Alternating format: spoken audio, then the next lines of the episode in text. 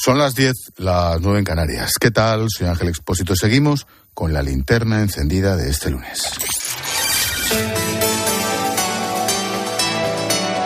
Con Expósito, la última hora en la linterna. Cope, estar informado. El día pasa hoy, de nuevo, por el Congreso, donde el Gobierno sigue dando pasos en su reforma express del Código Penal. Lo último, el acuerdo del PSOE con Esquerra para rebajar un máximo de cuatro años de cárcel la pena por malversación. En paralelo, la Comisión de Igualdad ha rechazado la enmienda del PSOE que pretendía modificar la ley trans para que los menores de 16 años necesitaran permiso judicial para cambiar de género. Se impone el criterio de Irene Montero, que siempre ha defendido la autodeterminación de género en los menores de edad como una línea roja de su proyecto. En unos minutos, en nuestro tiempo de análisis y tertulia, vamos a analizar los dos temas con Ángela Martialay y con Ignacio Camacho. Pero antes me quiero detener en un par de titulares más de las últimas horas. El primero es el escandalazo que ha estallado en el Parlamento Europeo después de que el viernes conociéramos la detención de su vicepresidenta, la socialista griega Eva Kaili, a la que se acusa de formar parte de una organización criminal que cobraba sobornos desde Qatar para influir en las decisiones europeas sobre el Mundial.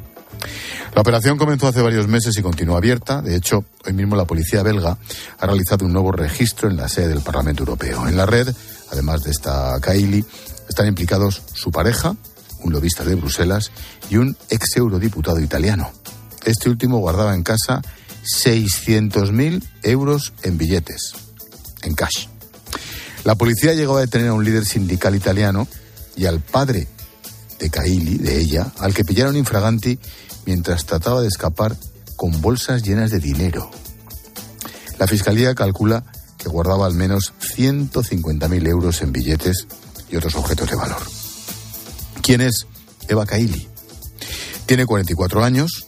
Cuando tenía 29 fue elegida diputada en el Parlamento griego con el PASOK, el Partido Socialista que pasó a mejor gloria. En 2014 dio el salto a Bruselas y a principios de este mismo fue elegida vicepresidenta de la Eurocámara. Vaya ojo. En los últimos meses la relación con su partido se deterioró por discrepancias en varias votaciones. De hecho, sus compañeros la consideraban una opositora al actual líder socialista. Incluso hablan de ella como un caballo de Troya de la derecha. La relación con su partido en cualquier caso terminó de tensarse hace unas semanas cuando habló así sobre las bondades del régimen de Qatar. Hoy la Copa del Mundo de Qatar es una prueba de realidad, de cómo la diplomacia deportiva puede lograr una transformación histórica de un país con reformas que inspiraron al mundo árabe. Yo solo dije que Qatar está a la vanguardia en derechos laborales, aboliendo kefala, introduciendo el salario mínimo, a pesar de los desafíos que incluso las empresas europeas se niegan a hacer cumplir estas leyes y el padre con 150.000 euros en billetes después de los piropos de la niña a los cataríes. En fin, llegó a definir el régimen de Qatar como un país innovador en derechos laborales, acusó a Occidente de hacerle bullying, ahora sabemos que cobraba del régimen. Bueno, hoy tocaba pleno en Estrasburgo y como es lógico este escándalo ha acaparado todas las miradas. La Cámara ha suspendido de sus funciones a Eva Kaili y ha puesto en marcha el proceso de destitución.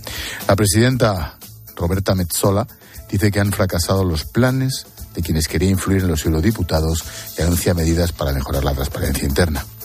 En la misma línea, la presidenta de la Comisión, Ursula von der Leyen.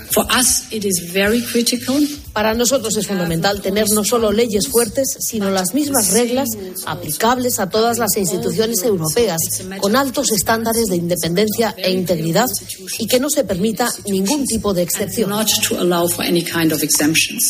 El miércoles, Eva Kaili y los otros cuatro implicados que siguen detenidos comenzarán a declarar ante el juez.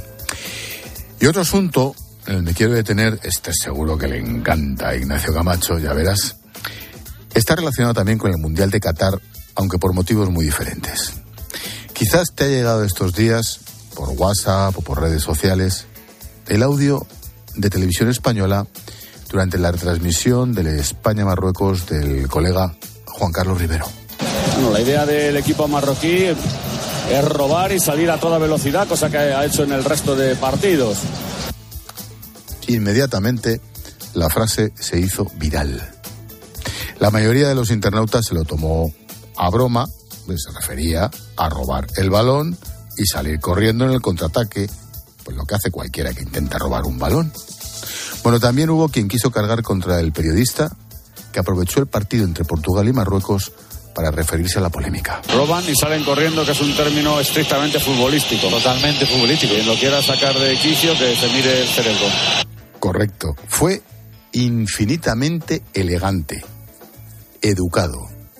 Como algún colega de televisión española ha tuiteado, quien acuse a Juan Carlos Rivero de racismo o cualquier otra cosa es que no conoce a Juan Carlos Rivero ni al 99,9% de los periodistas españoles, por cierto. Bueno, ¿quién entra en escena? ¿Quién se sube al carro? ¿Quién se pone a poner a caldo al colega de televisión? Pablo Iglesias, no te lo vas a creer. El ex vicepresidente del gobierno, aspirante otra vez a serlo, escribía en Twitter, comillas, si hubiera decencia en RTV, el señor que ha dicho que es un término futbolístico y quien lo saque de quicio tiene un problema, no debería volver a trabajar en la televisión pública. Y lo dice él, el de los azotes hasta que sangrara, el que se emociona al ver cómo patean a un policía. Y ahí sigue el tío. Y encima le nombró su sanchidad vicepresidente del gobierno. La respuesta de Juan Carlos Rivera ha sido dar varios me gusta a mensajes de compañeros de profesión. En Instagram publicó una foto en el estadio con el siguiente texto, pues sí que corren los jugadores marroquíes. Celebro que tanta gente se haya dado cuenta.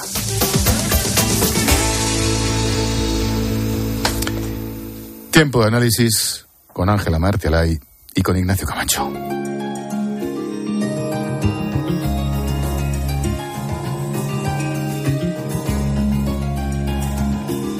Escuchas la linterna. Con Expósito. Cope, estar informado. Ángela Martialay, buenas noches. ¿Qué tal? Buenas noches. Ignacio Camacho, buenas noches. Buenas noches. ¿Por qué me mirabas y hacías cositas con los ojos como diciendo, no puede ser, tío, no puede ser? No, ya, Nos ya. lo tomamos a coña, pero Ya lo sabía, ya tío. lo sabía y sí puede ser. Pero como diría, como dijo una vez un portavoz de Clinton cuando le hicieron una pregunta inconveniente sobre Mónica Lewinsky, dijo, no me hagan dignificar esa estupidez con un comentario. Correcto. Ángela Martialay, bueno, no, luego, luego, luego la dignifico yo, que tengo muchas ganas. Ángela, ¿qué te parece la cosa esta de que los marroquíes corren y roban y salen corriendo? Pues me parece que puede ser un comentario más o menos afortunado dentro de una narración periodística, de un evento deportivo, y que el afán que tiene Pablo Iglesias siempre, porque de verdad mm, yo no recuerdo un político que esté más preocupado eh, y más interesado en la labor de los medios de comunicación y en decidir él lo que está bien y lo que está mal, lo que se debe decir y lo que no. Bueno, hasta tal punto que ha intentado mon- montar su propio su propio canal. Eh, pero a mí me parece una más. Es decir, el señor Iglesias, cuando estaba de vicepresidente, quiso controlar Radio Televisión Española. Logró que se pusiera un espacio eh, televisivo en prime time mm, a su antojo, que él decidía quién iba y quién no iba de tertulianos a, a ese espacio de la televisión pública. Y tiene una obsesión desmesurada eh, por tratar de controlar los medios de comunicación. Yo siempre he dicho que en el fondo es un periodista frustrado, es un personaje político que se creó los, los, los platós de televisión y que no hubiese llegado a vicepresidente del gobierno sin, sin ese apoyo de los medios y que realmente lo que Pablo Iglesias quiere eh, es eso, la ¿Vosotros- tertulia de la cadena SER. ¿Os acordáis dónde empezó Pablo Iglesias a salir en la tele? En el gato. era, en ¿no? Intereconomía y luego en 13. A partir de ahí creció, creció, creció, creció. Y luego en cuatro, Bueno, ¿no? y ahora está dando sexta. lecciones de cómo hay que retransmitir un partido de fútbol. Y luego, Claro. eso sí, entre medias, se llevó toda la pasta de Irán, etcétera, etcétera. Pero bueno, es lo que tiene Bueno, se cabalgar compró a la contradicciones. pagar. No eh, se lo lleva de Raúl. Lo que es cabalgar contradicciones. Y ahora Roures, pues claro, pues imagínate. La chupipandi. En fin. em, entramos en materia, no sé si más seria o cuando menos más, más preocupante. PSOE y Esquerra pactan la reforma del delito de malversación. Mecane. Con un máximo de cuatro años, la Comisión de Justicia del Congreso ha aprobado una enmienda del PSOE sobre la enmienda de Esquerra que proponía directamente que se despenalizara ese delito. Ricardo Rodríguez, buenas noches. Buenas noches. El PSOE ha encarrilado con Esquerra la rebaja de las penas de malversación hasta un máximo de cuatro años de cárcel. Las penas de inhabilitación irán hasta los seis años. Todo, pues, según lo previsto, armada la mayoría para una reforma de alto riesgo. Está en el interés de los socialistas redirigir el tiro contra el PP. Así lo hacía Pilar Alegría. El Partido Popular sigue anclado en esa posición de hiperventilación. Ya no sé si el señor Feijo carece de propuestas o lo que sucede es que tiene un programa oculto. Y es que Alberto Núñez Feijo ha pasado a la ofensiva con un alegato general contra la quiebra constitucional que está provocando el gobierno. El líder popular ha incidido en su mensaje de reclamar elecciones generales. Ya sé que quiere pasar a la historia. Adelante. Permitan que España olvide esta parte de la historia que es realmente una pesadilla. Entre tanto, este miércoles la reforma del Código Penal será votada en comisión y el jueves saldrá del Pleno camino del Senado. Y en paralelo, hoy mismo Esquerra ha aprobado una hoja de ruta que pasa por proponer un referéndum de independencia al Estado, con dos reglas para que sus resultados sean válidos. Debe participar al menos la mitad del censo y debe lograr más del 55% de los votos a favor. Y mientras tanto, la Asociación para la Defensa de los Valores de la Transición ha difundido un manifiesto contra los cambios en el Código Penal. Lo firman exministros socialistas como César Antonio Molina, Virgilio Zapatero, Julián García Vargas o José Luis Corcuera. ¿Por dónde empezamos, Camacho? Eh, hemos enlazado las dos noticias porque tienen un enlace automático, no tienen mayor esfuerzo. Evidente, yo creo que Junqueras se ha quedado corto porque podía haber pedido ya que hiciera que adelantaran el referéndum. Por esta misma negociación de presupuesto. ¿no? Oye, ya, ya, dijo Aragones la hoja de ruta y era el siguiente Claro. paso. No quieren poner en un brete a Sánchez electoral, saben que esto ya es excesivo y en el fondo les interesa intentar mantenerlo una legislatura. El brete va a ser después, claro. El frente claro, viene claro. después, el frente viene evidentemente después. Además pone, claro, el 55% del 50% es el 27,5%. Es decir, con el 27,5% de la población de Cataluña, según estos tarugos, se puede declarar la secesión. Bueno, si necesitaran el 57, eso es lo que más o menos creen ellos que tienen, el 55. Si necesitaran el 57,3, eso es lo que habrían puesto. Pero bueno, hombre, contra el vicio de pedir está la virtud de no dar. El problema es que Sánchez eh, se ha vuelto manirroto, políticamente manirroto. A mí me preocupa más, mm, bueno, me preocupa también, esto me preocupa mucho porque es una perspectiva muy verosímil, eh, aunque a medio plazo. Pero mm, lo de hoy es un golpe de mano parlamentario, que no por previsto mm, deja de, de- resultar alarmante. Y, hombre, a ver, es que mm, legislar en beneficio de personas concretas, intuito persona, que dice el que se dice en términos jurídicos, es una aberración jurídica, una ignominia política. Y además, el presidente Sánchez reconoce que ha legislado en beneficio de personas concretas cuando dice que lo hace para apaciguar y para pacificar el conflicto de Cataluña.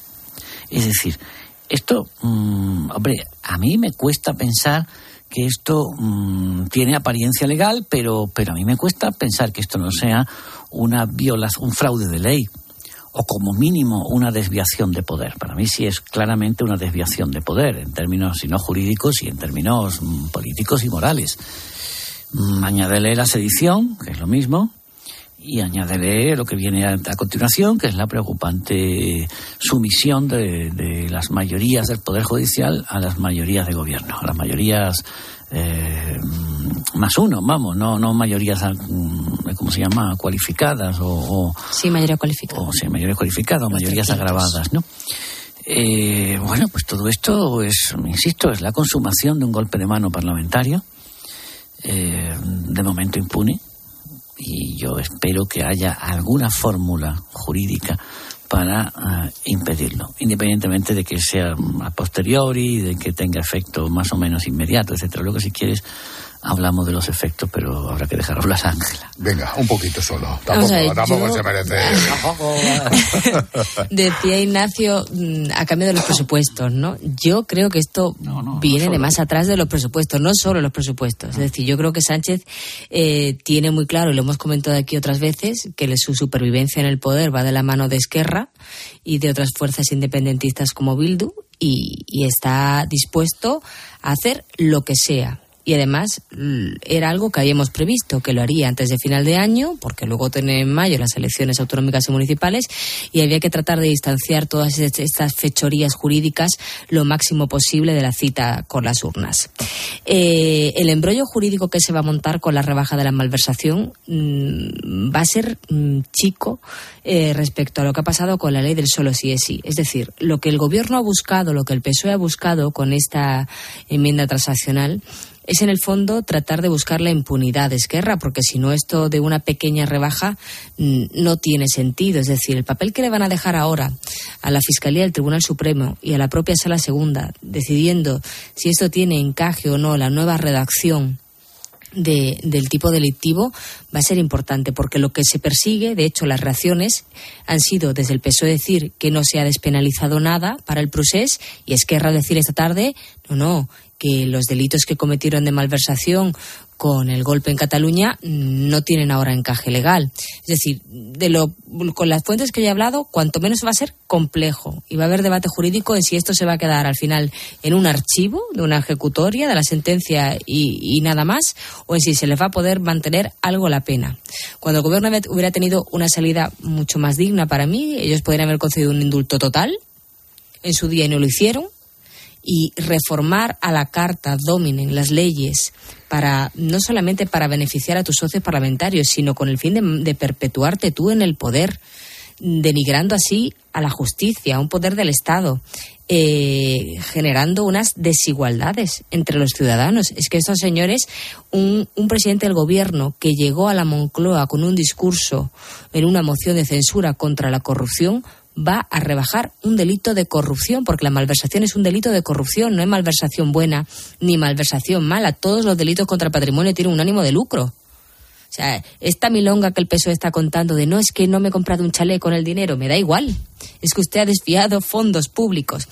Y luego, para mí, lo más preocupante. si se lo cuenta, si se lo ese dinero lo desvías y el chalet se lo compra otro, entonces, entonces no pasa nada. Eso da igual, Ángel, eso da igual. O sea, el ánimo de lucro es que tú no puedes utilizar unos fondos públicos para algo que no sea el uso apropiado de los mismos. El resto da igual lo que hagas. Si, si robas y le compras un Rolex a tu primo, te lo quedas tú, da igual.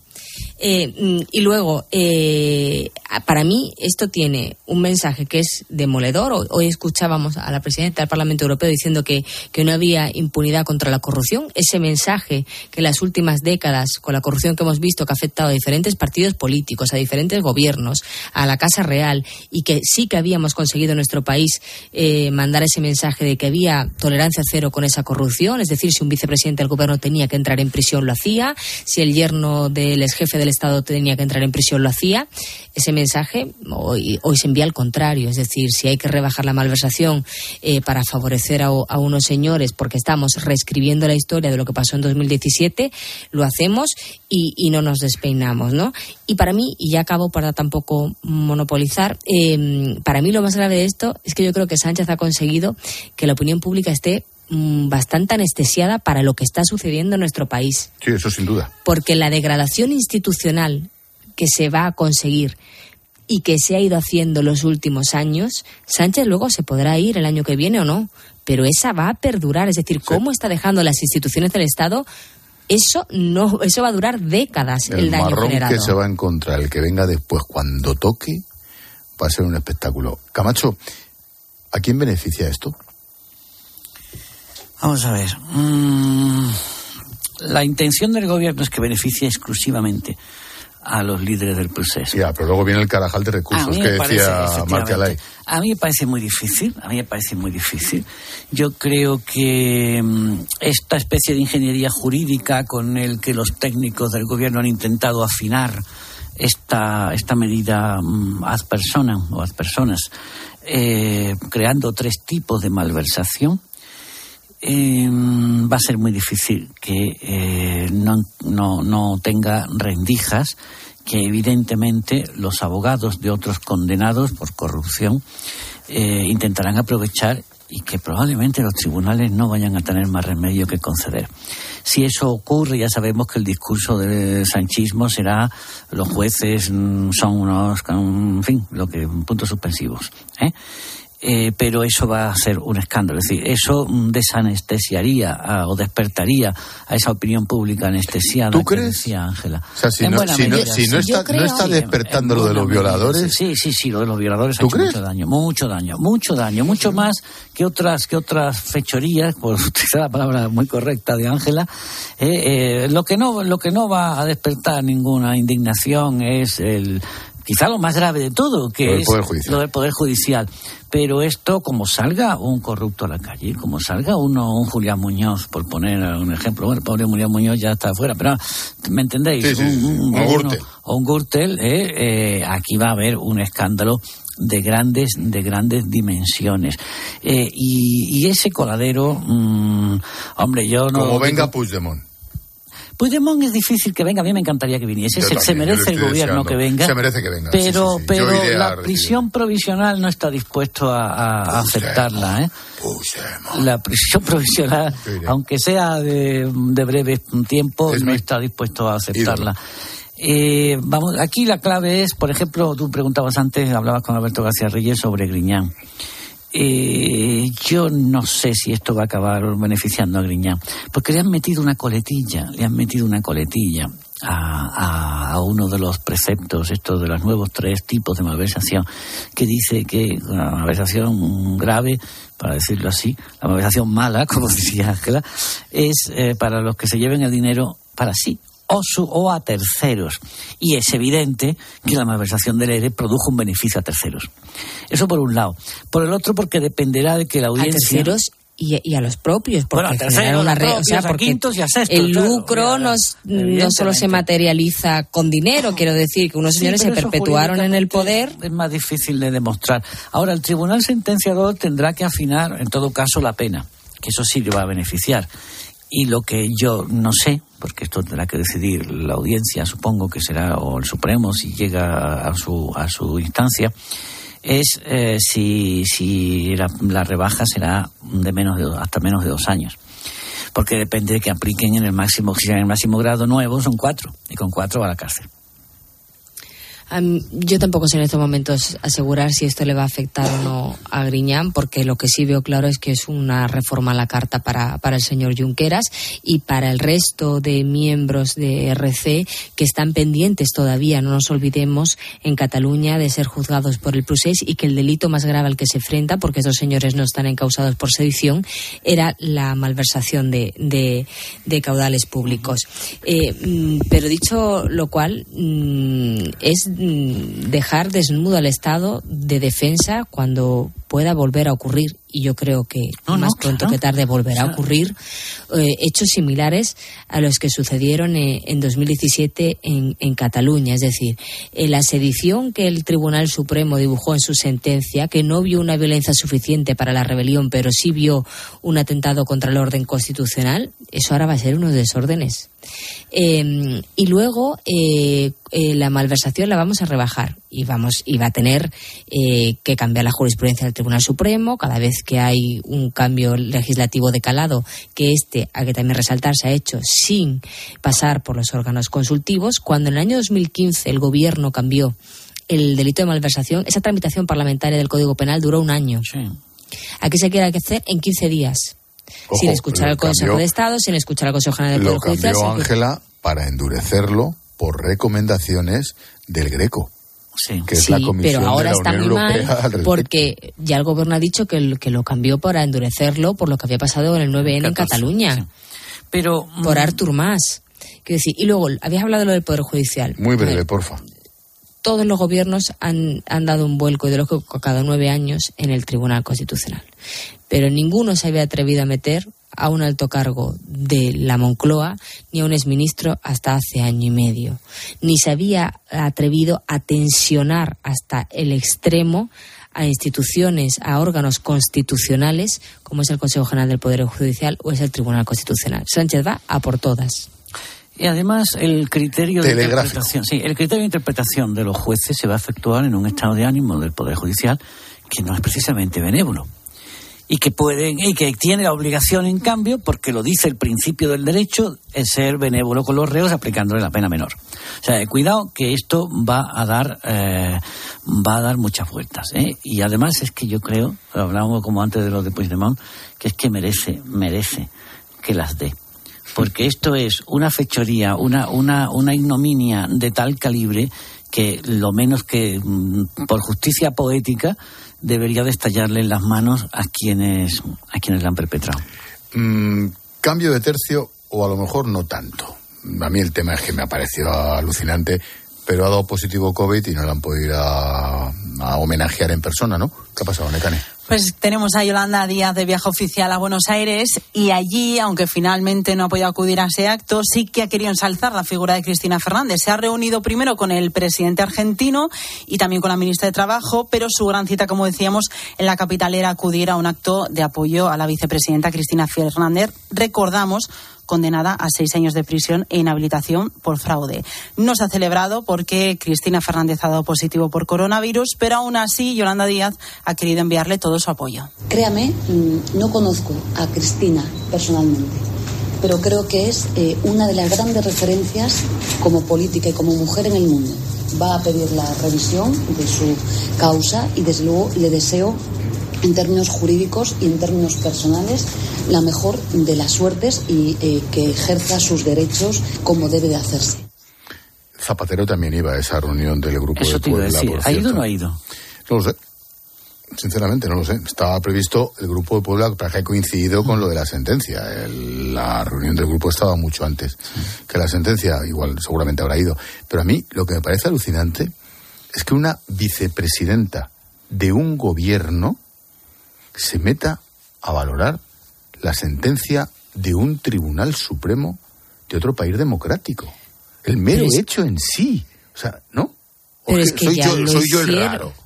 No, no eres el raro, lo que pasa que llueve sobre mojado porque ya lo hicieron la semana pasada Irene Montero y, y Yone Belarra, que escribieron tweets diciendo que estaban a favor de Cristina, estamos todas contigo, eh, está siendo víctima de una guerra judicial y mediática. Eh, vamos, le faltó llamar fachas a, a los, a los jueces argentinos. Quiero decir, es que a mí no me sorprende tanto porque llueve sobre mojado, es decir, es la línea que ha tenido Podemos y donde ellos tratan de, de, de- de ponerse a la altura de, de mm, como víctima de una guerra judicial y mediática. Es que mm, el discurso que se está empleando ahora en nuestro país, que ya no es solamente cosa de Podemos, que lo empiezan a decir en el gobierno los dirigentes socialistas, incluso el presidente cuando enseñó esas portadas, de, de la guerra mediática, la derecha mediática, es subir un paso más eh, en ese populismo. Y ellos lo hacen sin ningún tipo de pudor. Camacho. Pero ¿de qué te extrañas? Mm, ¿Conoces algún socio, amigo o aliado nacional o internacional de este gobierno que no sea un delincuente? Esto tiene un Amigo, amigo, sinceramente, ¿no? No te refieres a Macron y estos que se dan las manos. No, no, Y amigo. por detrás sí, diciendo, sí, te vas a de- cagar. De lo suyo, vamos. de- bueno, bueno, sí. Es lo que tiene que Leyen, contradicciones. bueno, sí, sí, hay una, von der Leyen, que está robadita con el presidente. Pero esto tiene un nombre eh, en, en- en psiquiatría, tiene un nombre, se llama hibristofilia. ¿eh? Y esto es hibristofilia política. Es decir, una, una eh, inclinación hacia los delincuentes, a punto de que en España los perdonan, en Argentina no lo pueden perdonar, pero en, en- en España los perdonan y cambian la ley para que dejen de ser delincuentes, que es lo más estupefaciente que puede hacer un gobierno. Es decir, voy, se comete un delito, no a priori, no, por si acaso lo cometes. No, ya cometido. Ah, pues está cometido. Dice, bueno, pues voy a cambiar la ley para que lo que, decir, lo que hiciste deje de ser un Sí, delito. y lo mejor es, que el tío se va a Barcelona, por supuesto en el Falcon, y dice, Y le ponen a no me queda más remedio. Sí. ¿Cómo? Yo, claro, a él no le queda más remedio. Para ti. Claro, No me queda, a más remedio para mí. No, no sé. En De fin. todas maneras, hay que reconocer que irte a apoyar a Kirchner, que está condenada por un defalco de mil millones de dólares, es un salto cualitativo Sí, en la sí, política sí, española. sí, sí, ¿eh? es y es muy significativo de la fuente de inspiración que tienen en Podemos con el peronismo argentino. No, y te Bueno, dice, si hay- es una si gran mujer en la con- política mundial, pero Si se han identificado con Castillo después de dar un golpe de Estado, un golpe de Estado de verdad, no metafórico, un golpe de Estado de verdad, que afortunadamente no salió, y, y- y entonces se echaron un poco para atrás y tal, cuando vieron que no salía, pero al principio estaban, ¿eh? empezaron a y luego disimulan, y luego disimulan de que en todo esto de la guerra son pro Putin. Sí, pues claro. chico, anda que no canta. No, no, si es que de verdad, Em, delincuentes, todos. Déjame, todos dos, amigos. son déjame dos minutos. Porque ríes por no llorar, Paloma. Por no llorar, vamos a hablar de buena gente. Mensajito de línea directa. De verdaderos amigos, de los auténticos. Mira, este mes si te cambias a línea directa tendrás la mejor oferta, porque si te cambias ahora, te bajan el precio de tus seguros. Y todo esto sin que tengas que ahorrar en servicios ni coberturas, como el servicio de recogida, reparación y entrega de coche, servicio de manitas, importante en el hogar, asistencia en viaje desde kilómetro cero. Vete directo a lineadirecta.com o llama al 917-700-700. El valor de ser directo. Consulta condiciones. Estás escuchando la linterna de Cope. Y recuerda que si entras en cope.es, también puedes llevar en tu móvil las mejores historias y el mejor análisis con Ángel Expósito. Esta Navidad, Viña Pedrosa, fruto de la naturaleza, fruto del tiempo. Viña Pedrosa, viñedos sostenibles propios en vaso con uva de tinto fino, en la mejor zona de Ribera del Duero. Viña Pedrosa Crianza, reservas y grandes reservas. Cepa Gavilán y Pérez Pascuas Selección, de Bodega Hermanos Pérez Pascuas. Viña Pedrosa, naturaleza prodigiosa. Escuchas la linterna. Y recuerda, la mejor experiencia y el mejor sonido solo los encuentras en cope.es y en la aplicación móvil. Descárgatela. Hola, mamá. Adivina, he conseguido el trabajo. La verdad es que aún no me lo creo. Estoy súper contenta. Al final vas a tener razón cuando me decías que saliera de mi zona de confort y que aprendiera cosas nuevas. Si es que eres la mejor, la mejor. En Telefónica acercamos toda nuestra tecnología para seguir formando a personas para el empleo y así todos tengamos más oportunidades. Telefónica, cuanto más cerca estemos, más lejos llegaremos. Asisa es la compañía médica sin ánimo de lucro que elige invertir todo lo que genera directamente en ti. Aprovecha un 30% de descuento en tu seguro de salud y dental durante 2022 y 2023, contratando además vida, decesos y accidentes antes del 31 de enero. Mejor así, ¿verdad? Infórmate en asisa.es o en el 910-1021. Y consulta los productos incluidos en la promoción en nuestra web. Asisa, empresa colaboradora de Teatro Real cerca de ti. De lunes a viernes, el deporte se vive en el partidazo de Cope, desde las once y media de la noche con Juanma Castaño. Vamos a hacer un paso por los campos donde hay periodistas de la cadena COPE y ahora lo cuentan en el partidazo lo que ha ocurrido. Y Juanma, si te parece, está Carlos Quiroz asomando por la zona mixta. Mister, en directo para el partidazo, ¿qué tal? Buenas noches. ¿Se marcha orgulloso del Mundial? Sí, claro, estamos eh, muy orgullosos. De lunes a viernes, desde las once y media de la noche. La mejor información deportiva y el mejor análisis lo encuentras en el partidazo de Cope. Con Juanma Castaño.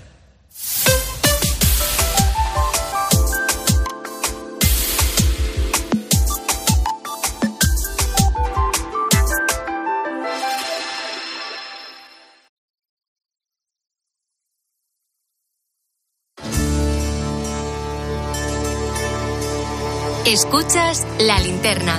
Con Expósito. Cope, estar informado. Tiempo de tertulia con Ignacio Camacho, con Ángela Martialay. No sé si comentabas tú esta mañana, Camacho, o alguien en la tertulia con Herrera, eh, algo así como estos 15 días de Parlamento que nos quedan van a ser los más alucinantes de muchísimos años en menos tiempo. La última del Congreso, la ley trans. Exactamente, esa ley trans que ha dado un paso más esta tarde, la Comisión de Igualdad ha rechazado la enmienda del PSOE con los votos de PP y Vox, que proponía que sea un juez quien autorice el cambio de sexo en los menores de 16 años. Desde Podemos han luchado para que saliera adelante y esta tarde se felicitaban al conseguirlo. Ángela Rodríguez es la secretaria de Estado de Igualdad. Que hoy se da un paso más eh, relevantísimo para que por fin la ley trans sea ley, con todos los derechos que creíamos que debían de estar en este informe. Era muy relevante, como saben, que los derechos de las infancias trans estuvieran garantizados en esta ley. Desde el PSOE evitan el enfrentamiento. Su diputada Andrea Fernández apela a la unidad dentro de la coalición. Desde el primer momento dijimos que traíamos las enmiendas a comisión precisamente para que de una manera democrática y con total normalidad y transparencia se votaran. Así ha sido y desde luego que ahora lo que toca es la unidad y la defensa de una ley que es patrimonio de todos y de todas en relación con Unidas Podemos y el PSOE. Y mientras tanto, los populares denuncian que se está desprotegiendo a los menores. Carmen Navarro es la vicesecretaria de Políticas Sociales del Esta PP. ley supone un retroceso a los derechos de los menores y un atropello a los derechos de los menores. Lo están denunciando los académicos, los profesionales sanitarios y también las asociaciones de madres y de padres eh, de niños con disforia de género. Yo, mm, más allá del contenido, más allá del tema de los menores, yo me pregunto, García Paje, Lambán, Fernández Vara, tragan con la sedición, tragan con la malversación. ¿Van a tragar con esto? Sí. Personal, moral y éticamente, ¿van a tragar con esto? Personalmente no, pero políticamente sí. Pues nada, enhorabuena. ¿Cómo lo veis? Sí, en la vida de la política. Políticas son sectas, Ángel. Empiezas tú, Ángela. A ver, yo creo que ellos van a tragar mm, porque prácticamente no les queda otra, aunque eso no significa que en privado y algunos atrevan en público, aunque luego lo llamen a filas, eh, a, denunciar el, el lastre ¿no? que supone la actuación que está teniendo el gobierno eh, en cuestiones claves. A mí lo de la ley trans, en concreto, me parece un, otro disparate jurídico, es decir, que nuestro país necesites tener 18 años para que te vendan una cerveza, pero con 16 te puedas cambiar de forma irreversible de sexo. Con una me- terapia parece- hormonal tremenda. me parece un disparate, quiero decir, todos los expertos, eh, pero eh, expertos no solo legales, es decir, han puesto el grito en el cielo los fiscales de menores, pero lo han hecho también eh, los médicos, los psiquiatras, los profesores, es decir, es que eh, dentro de la comunidad docente hay, hay una unanimidad en que esto es un disparate y aún así el PSOE retira su enmienda, pierde y no pasa absolutamente nada y Podemos se sale con la suya para no tener más guerras internas porque el último mes y medio ha sido muy complejo dentro del gobierno de coalición, como por otro lado viene siendo habitual. Con una diferencia, claro, que cada vez está más cerca la fecha de las elecciones y al final todos tienen que, que vender y que, y que barrer para, su casa. Pero a mí la ley trans me parece que va a hacer un daño a aquellos chavales que tengan dudas en un momento determinado de su vida y, y se les vaya a permitir con, con 16 años cambiar de sexo, que es algo que es irreversible y para siempre, me parece una locura, de verdad, una irresponsabilidad con nuestros menores. Es que esta ley tiene una clara mayoría social en contra. Solo le gusta a los de Podemos y no a todos. Porque además a mí me cuesta ver a, los comunistas de toda la vida a favor de esta ley. Pero al final el, go- el gobierno, o sea, Sánchez, dice, bueno, va, total, esto solo afecta a una minoría, le dejamos con el juguete. Y aquí pasa y después gloria. No le gustan las feministas del PSOE ni las de izquierdas, que están, son las que están más cabreadas y, y da igual. Tira para adelante, eh, quédate con el juguete. Total, que eso al final afecta a muy poca gente. Ya veremos. Pero claro, aquí los dramas personales no tienen nada que ver cuando hay urnas por, por medio. Y esto es exactamente, esto es sí es claramente para comprar paz social dentro de su gobierno. Yo no he acabado de entender, dicho todo esto, la, la posición del Partido Popular tumbando la enmienda del PSOE. Es decir, eh, eh, me da la sensación que entre fastidiar a Podemos y fastidiar al PSOE han preferido fastidiar al PSOE. Pero la brecha que hubieran abierto, si le aprueban la enmienda al PSOE con Podemos, la brecha que hubieran abierto entre Sánchez y Podemos era muy potente. Han preferido fastidiar del todo al PSOE. Eh, y, y llevándose por delante, hombre, una corrección que al menos paliaba algo, porque era pedir la autorización judicial para los menores entre 14 y 16, además de la de los padres. Bueno, un mínimo, un mínimo blindaje, un retoque, si queréis insignificante, pero alguna cautela más tenía. Entonces, no he entendido esta forma de meter el dedo en el ojo, o por lo menos a quién han elegido meter, o de qué manera han, han elegido meter el dedo en el ojo votando contra, contra la enmienda. Un poco a cuanto peor, mm, cuanto no nos gusta la ley, vamos a votarle que no a todo y tal. Bueno, se puede entender, pero no sé, no, no, no me queda claro y desde luego ellos no lo han explicado con claridad en absoluto. Eh, es una aberración, la otra, otra aberración jurídica, psicológica, mm, Médica. médica eh, y política. Pero nada, pero si es que estamos en el reino de la anomalía y efectivamente nos quedan una- un par de semanas de arreón legislativo a calzón quitado. Y luego, a partir de siete, los Reyes Magos a gastar. Para mí lo más preocupante mm, es que yo creo que Sánchez sabe que todo esto que está haciendo tiene un coste electoral, pero yo estoy convencida que tiene medidísimo que lo va a tener como le pasó con los indultos, tiene un coste electoral limitado. Diez minutos. Cuando pase, cuando pase Bueno. X, X meses la gente se habrá olvidado. Y como tengo suficiente tiempo y voy a empezar a repartir dinero de fondos europeos a expuertas de aquí a las elecciones, pues mm, estos se olvidarán. Es decir, yo creo que Moncloa se asume que eso tiene un coste, pero un Eh, pero- coste limitado. Cuidado con las lluvias finas de la política. Los estados de opinión se crean a base de lluvias finas. Sánchez también creía que sus mentiras salían impunes y sin embargo hoy lo que lo que dice todas las encuestas es falta de confianza. No, ¿Qué es lo que más le Pero Ignacio, con la que mentira. está cayendo- decir, bueno, vamos a ver. Yo creo que yo no descarto que le Con salga la bien, que está ¿eh? cayendo, Claro. A ver, Ángela, no debería salir la posición bien por mayoría absoluta. o que por lo menos, mm, si no, a mí me parece que darle la vuelta a la situación es muy difícil, pero a la situación demoscópica, quiero decir, es muy difícil. Pero mm, estrechar la distancia de una manera significativa lo veo plausible. O sea, que yo no descarto que le salga bien. Ahora bien, mm, cuidado con las lluvias finas que, calan el terreno y se van imponiendo la idea de que estos son unos tíos que no saben gobernar, que hacen, no hacen más que tonterías, como como caló, porque no podía ser de otra manera la idea de que Sánchez es un señor que no tiene palabra. Y hombre, fiarse de un tío que no tiene palabra para que y entregarle el gobierno de tu país, pues en fin, mm, hay mucha gente sectaria que vota lo que le Pero no pongan, es solo que no tiene pero- palabra, porque no tiene palabras desde hace mucho tiempo. Es No, decir, no, este señor dijo que era una rebelión de libre de Cataluña, pero es que lo que se está viendo en las últimas semanas es que no tiene límites. No tiene límites, es decir, mm, ha derogado la sedición. Estamos reescribiendo lo que pasó en No hay 2017. límites, no hay límites. ha rebajado el delito de corrupción, la malversación. Este señor ganó una moción de censura contra la corrupción.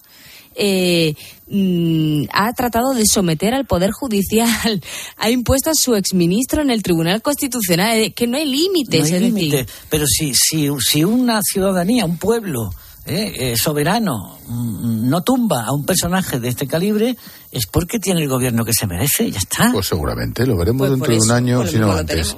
Em, una última noticia en clave política, me quedan tres minutos antes de que llegue Julio César Herrero Necane. UPN, que se va a presentar en solitario a las próximas elecciones forales y municipales de 2023. Se pone fin a la coalición Navarra Suma que en 2019 formó junto a PP y Ciudadanos. Javier Esparza es el líder de UPN y dice que buscan lo mejor para Navarra incide en su apoyo fijo. Nosotros, y bueno, y para que, para que quede claro, nosotros aspiramos a que, a que Feijó gobierne este país. Y desde luego contará con el apoyo de UPN para, para hacerlo. Conclusión, en Navarra se van a presentar UPN, digo yo, veremos qué hace el PP, Ciudadanos con la perspectiva que tiene y Vox imagino que también. Sí, claro. Pues nada, pues- Eh, el PP no debe. Si, ha- si esto ha sido así, y no sé quién es el responsable de la, de la ruptura, pero yo creo que el PP no debería presentarse en Navarra. Está, no presentarse. Porque lo único que va a conseguir es dividir votos. Es verdad que en el territorio foral, en la comunidad foral, al ser una circunscripción única, esa división del voto penaliza mucho menos, pero en las generales, en las generales te juegas ahí unos, unos dos escaños, ¿eh? Y, le- y en las generales pueden valer mucho cada escaño. Está claro que la división solamente beneficiaría al PSOE, a Chivite. No parece evidente. Bueno, y se presentará también Ciudadanos, supongo, lo que quede de él, no sé, alguien, alguno. Sí, lo que pasa es que Ciudadanos es verdad que todas las Sí, encuestas que, que van saliendo sí que salen que el PP mm, absorbe esos diputados. Sí, menos los que no se vayan a la abstención y tal, siempre, a ver, son, frac- son fracciones, son poca gente, pero bueno, son votitos que se van a la basura. Bueno, pues veremos. fin, lo de siempre, pues mal avenidos, pues perdedores. Julio César Herrero, buenas noches. ¿Qué tal, Ángel? ¿Qué pasa? Buenas noches, eh, Ignati. Buenas noches, Julius. ¿Qué tal? Hola, Ángela Martialay. ¿Qué tal? ¿Cómo estás? Ah, espectacular. El tema, el tema libre, eh, co- correcto y no dejar nada. El tema libre hoy no necesita introducción. Ahí vamos a saco. ¿Debe el Partido Popular impulsar una moción de censura?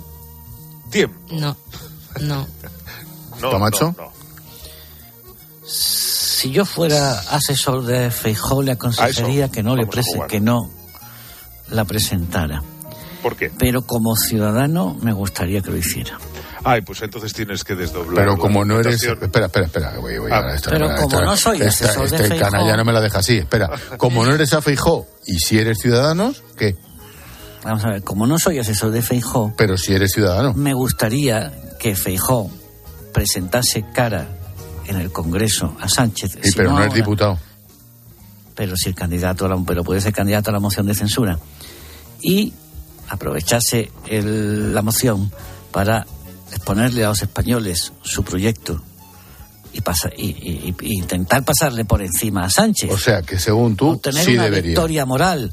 Lo que pasa es que si no está seguro de obtenerla, y, y tiene motivos para no estar seguro, porque Sánchez es un tramposo y sentarse a jugar con un tramposo es, mm, es mm, ineluctable que te va a hacer trampas, pues puedo comprender que no la presente. Eh, yo, yo, con el acento que tienes, yo nunca pensé que eras gallego, macho. Yo pensé que había nacido por ahí en la provincia de Sevilla o por ahí. Yo estuve en tu pueblo, Los gallegos además. no hacen donde les da la gana. No, macho, ya, ya, no sé. Bueno, O sea, como ciudadano sí, pero con dudas. Y luego como consultor no. También, con más Eh, dudas. Como consultor rotundamente no, porque el consultor tiene que el consultor tiene que ocuparse de su cliente y, y al cliente le pueden pasar por encima es- y puede hacer el ridículo. Eso es así. ¿Cómo ha cambiado el acento de Cambados, tío? Venga, sigue.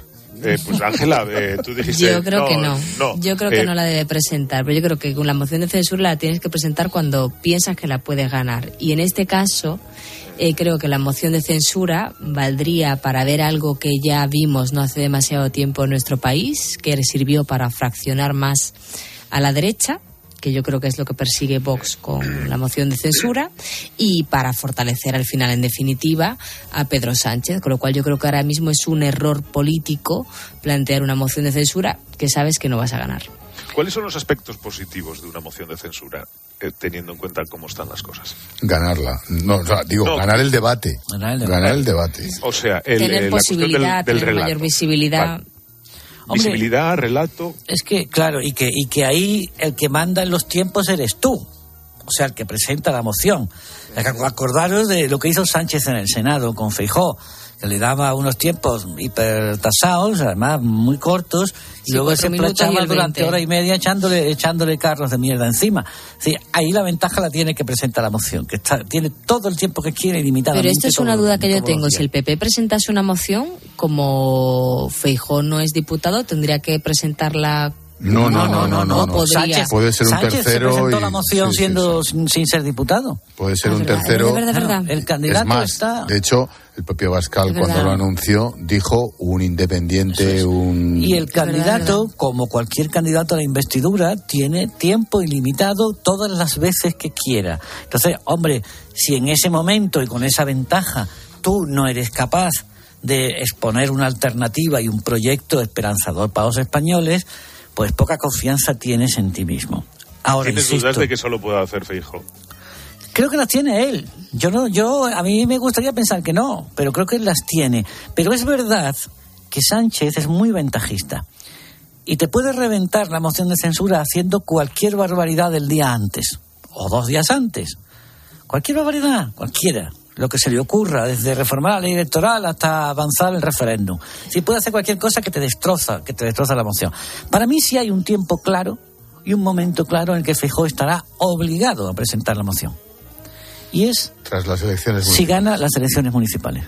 En ese momento tiene que ir al Congreso y decirle a los españoles la mayoría social ha cambiado de bando y este tío ya se tiene que ir mm, inmediatamente, tiene que convocar las elecciones inmediatamente, no esperar a, a diciembre y enero. Si no hace eso ya, entonces, mm, bueno, pues, pues, pues, pues es que está esperando que, que le caiga la manzana encima. Yo es que soy un poco más mal pensada que tú, porque mm, dudo realmente que un debate parlamentario como el de una moción de censura vaya a decantar tanto el estado de la balanza de los votantes. Quiero decir, yo, cuando nosotros le damos tantísima importancia a los cara a caras en el Senado, yo creo que la gente en la calle mm, de verdad no está tan preocupada por eso ni lo sigue con tanta atención.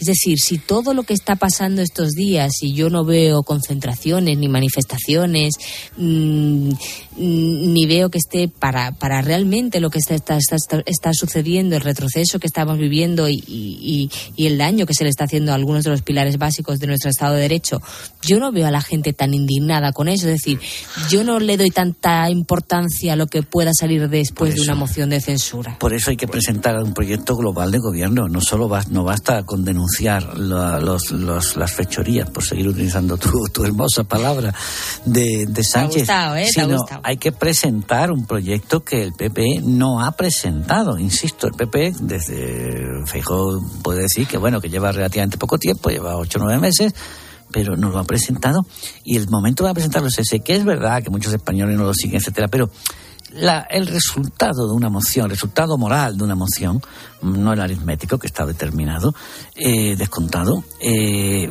cala en la opinión pública, se extiende por la gente que no lo ha visto, oye, pues ayer Feijóo no sé qué tal, eso funciona. Eso claramente eh, funciona. Otra cosa que Feijó, por la que Feijó no quiere presentar moción de censura es por no aparecer del brazo de Vox antes de tiempo.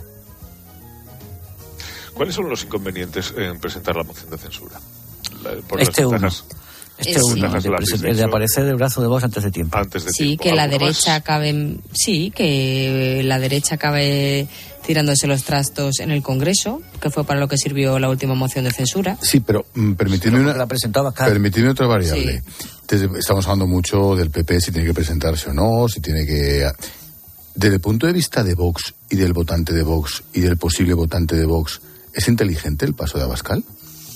Sí, porque ellos Ah, amigo. la Sí, porque está más claro, polarizado, es lo que quiere escuchar. Quiere tensar, claro. les conviene la confrontación y crece, y por lo menos si no crece, no baja. Eh, y si mientras más confronte, mejor. Y además, si puede confrontar mejor con Podemos que con Sánchez. Claro, lo que pasa es que Abascal va, va- busca eso, pero que se dinamite la derecha o el más centro atrás. derecha de nuestro Ah. país en este momento tan delicado, no creo que sea lo que mejor le viene a los españoles. La otra otro. desventaja Perdona. es que Sánchez te haga una pirula. Que te la, que te la hace seguro, ¿eh? Digo yo que si hay margen para otro tipo de, de acciones, teniendo en cuenta que hay elecciones en mayo y quizá a finales de año. Hombre, yo creo que el PP tiene un problema de agenda política importante. Yo creo que tiene que recuperar la iniciativa y que tiene que, bueno, pues que tú tienes que abrir las portadas de los periódicos todos los días y tienes que ver qué proponen. Y en las últimas semanas no siempre se sucede eso. Y cuando han sucedido hechos bastante graves, pues al señor Feijóo lo han pillado fuera de España. Ah, y cuando volvió. Y, y ha mm, reaccionado muy tarde. Cuando volvió falló el penalti. Pero mm, es verdad que Feijó puede abrir las portadas de algunos periódicos. Pero es muy difícil que abra los telediarios porque la hegemonía mediática del PSOE y del gobierno es abrumadora y el discurso de la comunicación en España lo dirige la izquierda. Esto es un problema, que está en una campana de cristal. Así que es que mm, la tiene que decir, tiene que hacer unas cosas muy llamativas para que la gente se las escuche. En- ¿Alguna cosa más ibas a decir? No. Vale. No, yo creo que tiene razón en eso. Porque, por ejemplo, Ayuso, las televisiones son iguales y sí entre los telediarios, pero claro, con otro tipo de discurso que Feijóo no, no tiene. En una moción en una moción de censura que no puede salir, eh, no, no importa solo lo que puede conseguir quien la plantea, sino también el uso que pueda dar el gobierno a esa moción de censura que fracasa porque los números no salen. Eh, ¿Qué, qué uso podría dar el gobierno a una moción de censura? en- Bueno, es que números? Sánchez diría que que sale fortalecido y que ha conseguido desinflamar la situación en Cataluña, de igual a qué precio, eh, y que fue un problema que heredó. eh, y bueno, bueno, yo no tengo duda que es una moción de censura perdida para el PP es un, un arma para, para reforzar y tratar de utilizar la Moncloa para su legitimación. Y en Europa, te presentas en Europa, en veis, pero si es que es lo que yo tengo, la, la mayoría del Congreso me sigue respaldando, soy tal, tal. justo además mm, antes de la presidencia europea, donde Europa lo que quiere es que España es cierta estabilidad y paz. Y, y luego te dicen, veis, lo que viene, lo que viene es Feijó de la mano de, de da, los fascistas, no sé qué, no sé cuánto, ¿no? Eh, sí, pero es que tiene aristas la cosa, es que tiene aristas la cosa. ¿Para qué política a veces hay que arriesgar? Pero insisto, si yo fuera asesor de Rijo, le diría no arriesgues. Todavía no. Nos Inés, queda eh, un, ¿qué? un minuto. Inés Arrimadas, que no presentó una moción de censura cuando pudo porque decía que los números no, no le salían, dijo en esta casa que sería una forma de hacer ruido, porque sería una situación de la que se harían eco los medios internacionales. Esto es una razón sensata. Las medios internacionales no salía ningún eco. No, no salía así, hombre, en la página. Hombre, si gana la en moción, la sí. página, sí, claro, que gana sí, pero si no, sabes, en la página 23 del Guardian, vamos, no, eso, no tiene- eso es una ridiculez. Ella quiere hacer ruido, necesita hacer ruido. yo creo que ella es la que quiere salir. Pero no los se va a salvar ni haciendo ruido. Qué curioso. Ah, bueno, está bien que no deja de resultar llamativo que sea precisamente Inés Arrimadas quien propone una moción de censura, sabiendo que no salen los números. No, y no habiéndose presentado ella a su propia Es- es- investidura. eh, co- correcto, después de, después de haber ganado las elecciones y quedándose en la oposición, pero bueno. En fin, eso, eso es otro Es debate. es todo muy surrealista. Otro debate para otro día. Es todo muy surrealista. Bueno, continuará. Menuda semanita nos quedan. Gracias, Ángela. Adiós. Adiós, gracias. buenas noches. Camacho. ¿Cómo se dice buenas noches en gallego? En gallego, Buenas buenas noites, noites. buenas noites. Buenas noches. Mira tú, ¿cómo ha cambiado el acento? Oye, este, mira, este tío, mira, se ríe porque sabe que tengo razón. Julius. ¿Qué? Que adiós. Ala. Te pides. Con, con Dios, se dice. mi Dios. Sí.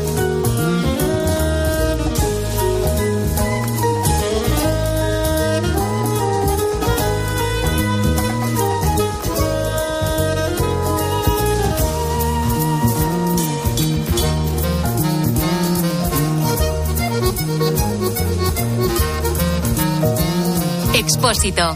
La linterna. Cope. Estar informado. Bueno, después de dos años sin poder volver a mi casa para Navidad, pues sí que este año sí, pues eh, estar con mi familia, la verdad. Eh, Eh, estar acompañada de todos los que a lo largo del año no podemos ver tanto. Lo que no puede faltar en mi Navidad son esos encuentros con la gente que quiero, las comidas y cenas con la familia, las quedadas y aperitivos con los amigos, con compañeros que hace tiempo que no ves. Tampoco faltan los brindis por la vida ni la música. Y este año, pues igual un viajecito, que hacía mucho que no salía en estas fechas. En Mediodía Cope, Pilar García Muñiz vive contigo la alegría de la Navidad. El corte inglés. Es magia. Es Navidad. Feliz Navidad. Buenas noches. En el sorteo del cupón diario celebrado hoy, el número premiado ha sido 89.021 89021 serie 2002. Recuerda que mañana, como cada martes, tienes un bote millonario con el sorteo del Eurojackpot de la 11. Y ya sabes, a todos los que jugáis a la 11, bien jugado. ¿Es posible reducir emisiones cuando viajamos? ¿Y si viajo en avión o en barco, es posible también? En Repsol estamos desarrollando soluciones como el hidrógeno renovable, una fuente energética que ofrece diferentes usos, como la producción de combustibles sintéticos que ayudarán a reducir las emisiones de los transportes aéreo y marítimo. Descubre este y otros proyectos en Repsol.com. Repsol, inventemos el futuro. Dos cositas. La primera, según están las cosas, necesito que me ayudes a ahorrar. La segunda, yo me voy a la mutua. Vente a la mutua y además de tener descuentos en carburante, te bajamos el precio de tus seguros, sea cual sea. Por esta y muchas cosas más, vente a la mutua. Llama al 91 555 5555 91 555 5555. Condiciones en mutua.es. Hay una alegría tan grande como llevar agua potable donde no llega, tan vital como el acceso a la sanidad y a la educación en los lugares más olvidados, tan necesaria como alimentarse cada día. La alegría de vencer nuestra indiferencia y ayudar a hacerlo posible. No les des la espalda. Contra el hambre, actúa. Entra en manosunidas.org y colabora.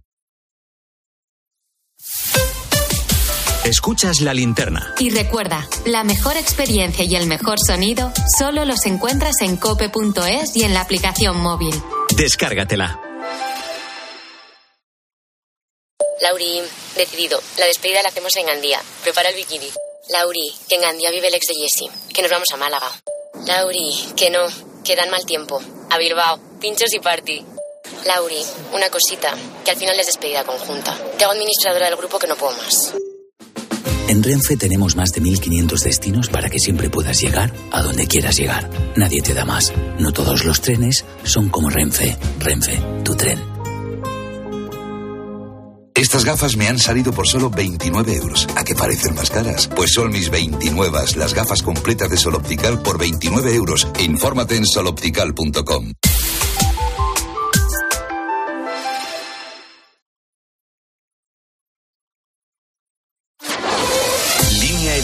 Cadena Cope.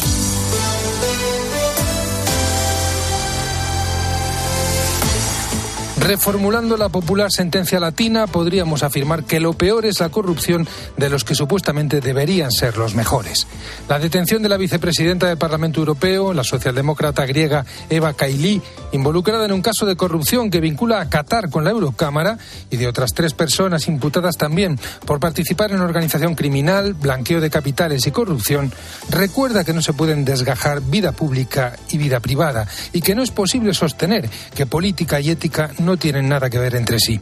Si creíamos que imágenes de políticos a la carrera, tratando de huir con 600.000 euros en una bolsa, eran propios de otra época y condición, lo cierto es que no es así. La semilla del mal anida también en el corazón humano y no reconocerlo conlleva un error en el diagnóstico y en las posibles soluciones de casos como estos, que acaban por provocar un movimiento farisaico. Nos jugamos mucho en la noble vocación política, aquella que en palabras del Papa Francisco se entiende desde la caridad. Casos como este ponen de manifiesto la necesidad de una formación humanística sólida, pero sobre todo de un discernimiento ético en busca del bien común. Un movimiento entroncado en la lógica del don, que rechace de plano el individualismo asocial y egoísta que acaba por anegarlo todo y extender injustamente la mancha a toda la clase política, provocando escepticismo y desafección.